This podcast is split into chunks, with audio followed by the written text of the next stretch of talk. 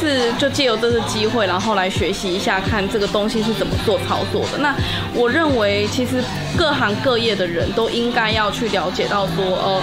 我们在战事上的话，我们应该是要去扮演什么样的角色，然后去把自己的专长上发挥，在战事发生的时候，它应该是怎么去发挥？枪火其实它的威胁性跟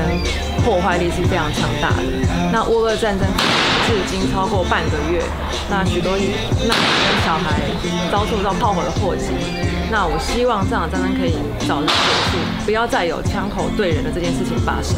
大家都感觉讲像是件不好的代志，但是咱若是讲进一步来到像靶场这个所在来了解讲到底射击运动是一个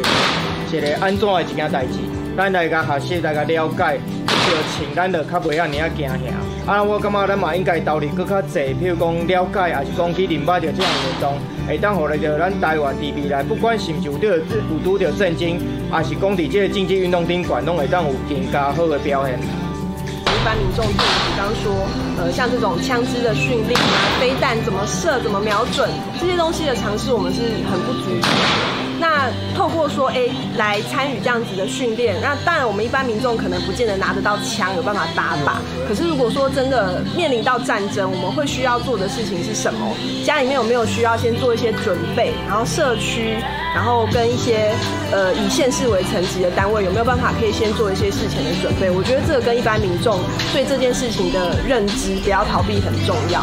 所以今天就是来实实地的训练之后，我就觉得说，哎。对整件事情的操作比较理解啦。